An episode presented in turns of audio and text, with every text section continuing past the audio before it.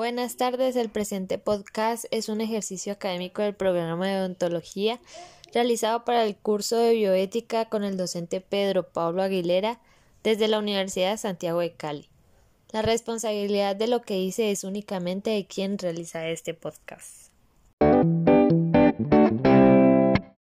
La bioética en la práctica odontológica hospitalaria. En Colombia, los odontólogos cuando prestan su servicio social obligatorio, también conocido como rural, se encuentran con dilemas que ponen en juego sus principios bioéticos, ya que cuando están realizando su práctica odontológica hospitalaria se encuentran con casos que tras la revisión exploratoria con base a la historia clínica de cada paciente y ayudas diagnósticas que lo complementan, se logra evaluar el caso clínico y determinar un tratamiento como primera lección a realizar para cada paciente, logrando cumplir con principios como beneficencia, ya que por medio de los tratamientos de primera elección, que son los ideales para cada caso,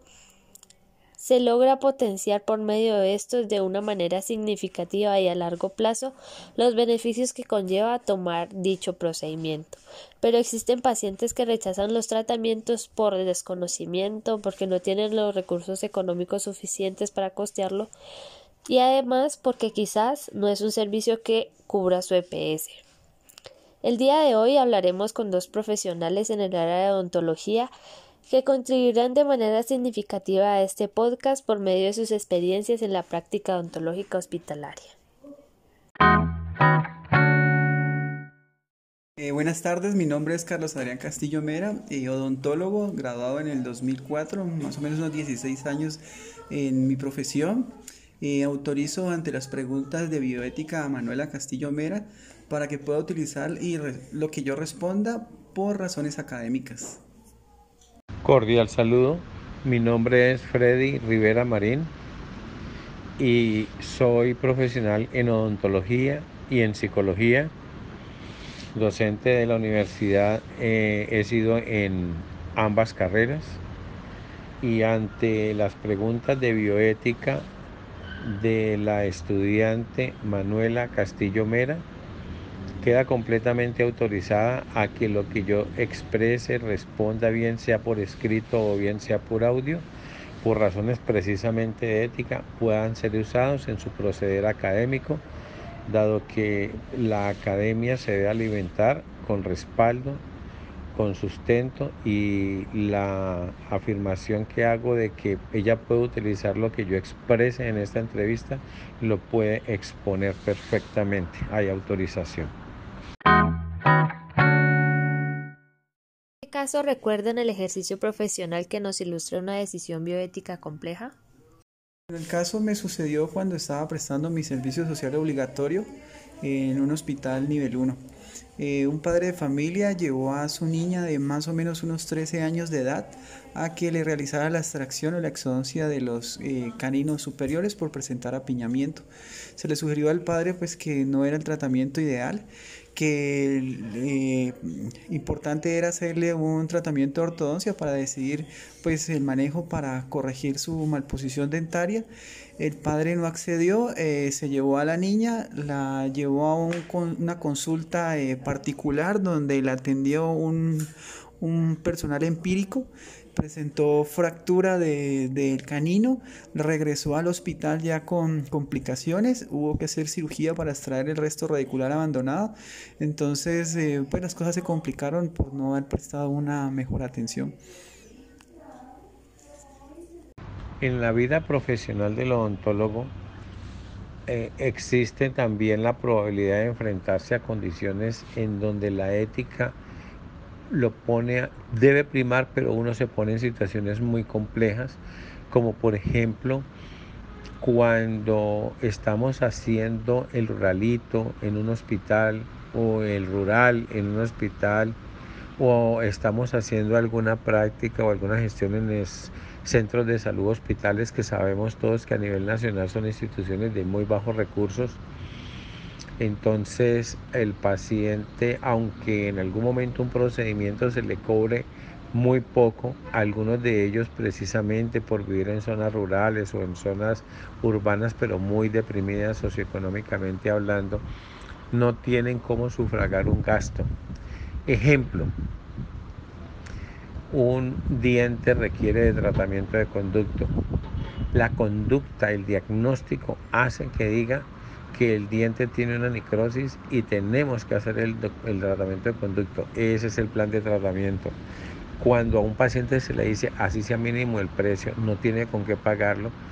muchas veces el, el, sistema de salud dice, entonces sáquele el diente, que nos sale más barato como sistema de salud sacar el diente. Viene el dilema, sacamos el diente y estamos acorde con el sistema de salud o la condición ética ah, dice que por encima del dinero está salvar el diente y hacer el tratamiento de conducto, el cual va a servir de base para que mañana a ese diente le podamos poner una corona, una restauración. Pero el dilema ético se confronta con las condiciones legales económicas de que el paciente tiene que haber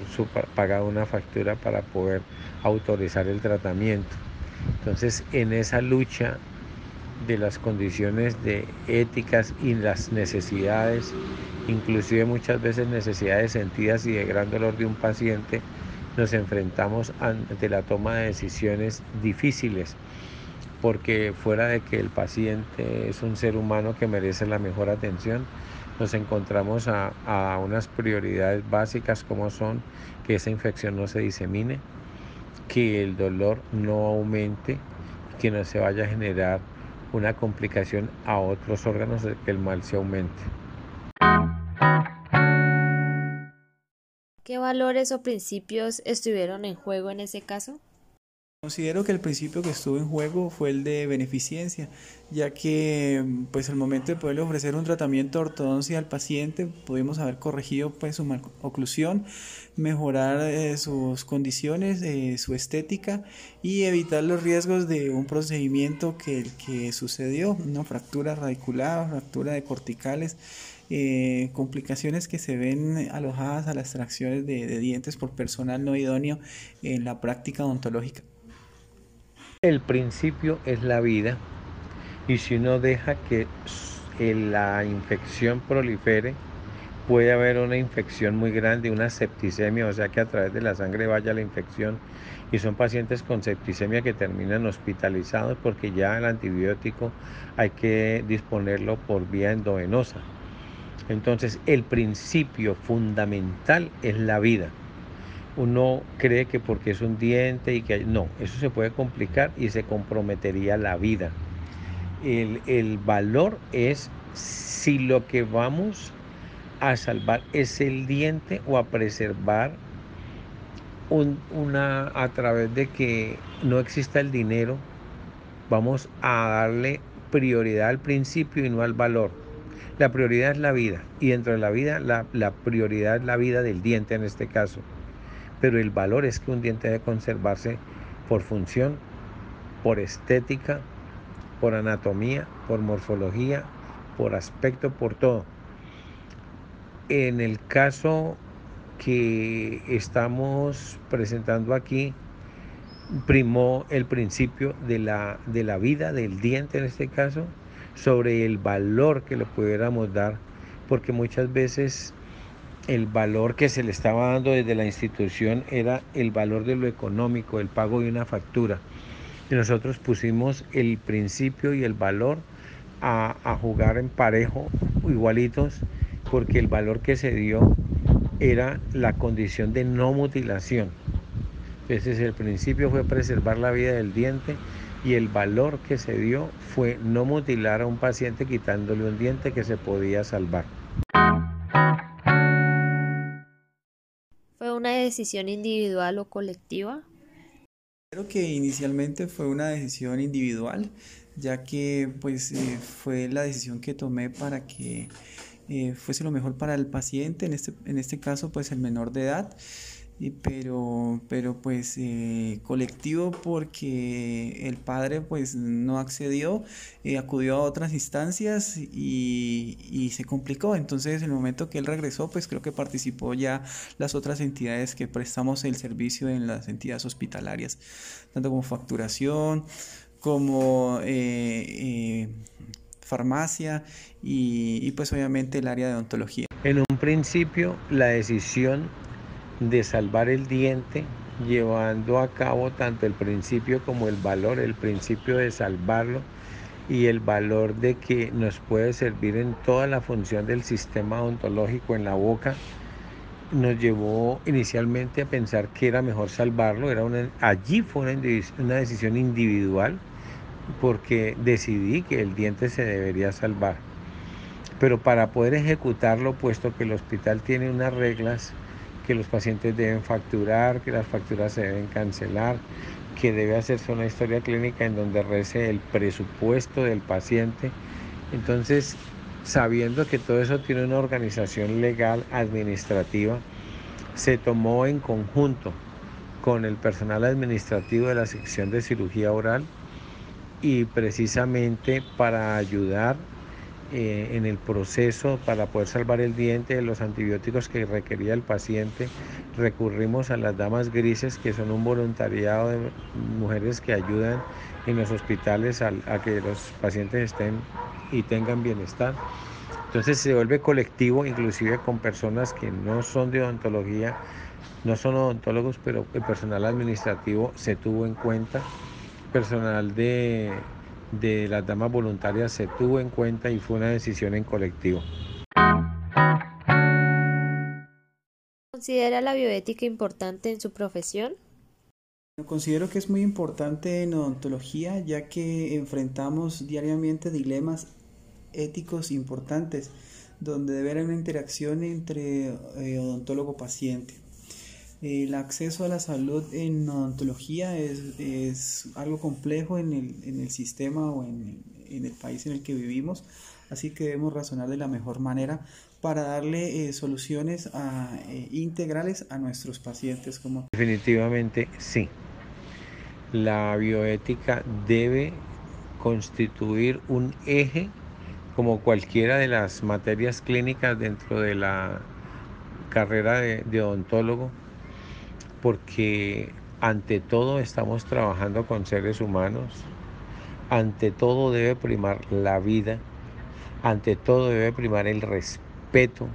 ante todo debe seguir el seguimiento de los protocolos y el respeto por la normatividad, ante todo debe primar que lo ético debe estar por encima de lo científico. O sea, si yo en algún momento requiero de un procedimiento, pero no va acompañado de la ética, no lo debo realizar. Para concluir, es importante resaltar que los principios básicos que se ven en juego constantemente en la consulta odontológica hospitalaria es el principio de beneficencia y de autonomía, ya que el usuario al predisponerse con el costo del procedimiento no toma decisiones objetivas y opta por buscar una solución rápida con la que no tenga que invertirle muchos recursos económicos propios. Es por esta razón que los profesionales de salud oral deben concientizar a las instituciones prestadoras de salud que se debe actuar en pro del bienestar del paciente y propender una prestación de servicios integral en la que se tenga en cuenta diferentes puntos de vista por medio de una interdisciplinaridad y ser regidos únicamente por el derecho fundamental de salud para generarle al usuario una atención de calidad, ya que la odontología no es solo para generar dinero y atender en cantidad, sino por el contrario, brindar un servicio de calidad y poder ayudar a la comunidad. Le damos las gracias al doctor Carlos Adrián Castillo Mera y al doctor Freddy Rivera por acompañarnos y compartirnos sus conocimientos y experiencias sobre la importancia de la bioética para la práctica odontológica. También agradecerle al docente a cargo de esta actividad, Pedro Paulo Aguilera, que por medio de estas acciones nos permite afianzar nuestros conocimientos para poder aplicarlos y tener una buena praxis con todos los usuarios. Nos vemos en un próximo podcast. Gracias. Thank you.